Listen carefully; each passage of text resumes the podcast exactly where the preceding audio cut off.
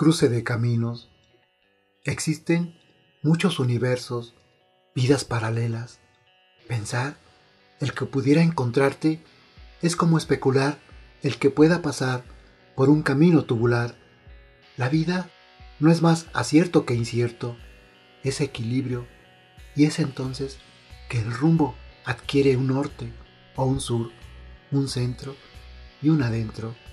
Profundizar en la realidad de las cosas sería muy parecido a ir corriendo al encuentro. No se puede apresurar el aliento, este debe fluir igual que el viento.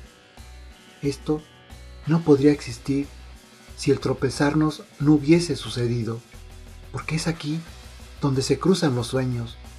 Pero si puedes esperar una semana o un mes o un día incierto, nos encontraremos en el cruce de caminos.